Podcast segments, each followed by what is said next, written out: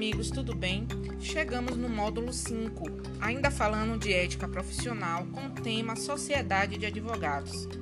O examinando deve lembrar que o advogado pode exercer sua atividade mediante a constituição de uma sociedade, bem como precisa lembrar dos requisitos e proibição para tal prestação de serviços. Então vamos lá.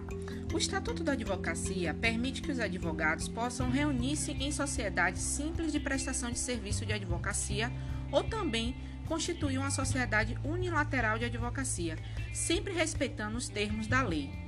A razão social deverá ser obrigatoriamente o nome completo ou abreviado de pelo menos um advogado responsável pela sociedade, podendo permanecer o nome do sócio falecido, desde que prevista tal possibilidade no ato constitutivo. Ele está previsto no artigo 38 do Regulamento Geral do Estatuto da Advocacia e da OAB. É muito importante lembrar que, quando falamos dessa sociedade, ela somente poderá ser formada em seu contrato social por advogados.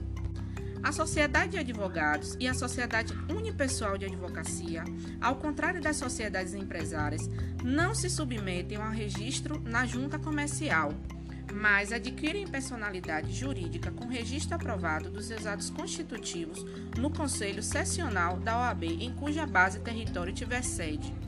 Vale lembrar que o advogado poderá constituir uma sociedade com outros advogados, bem como poderá exercer mediante a chamada sociedade unipessoal, ou seja, terá todos os benefícios da sociedade, mas sem a pluralidade de sócios.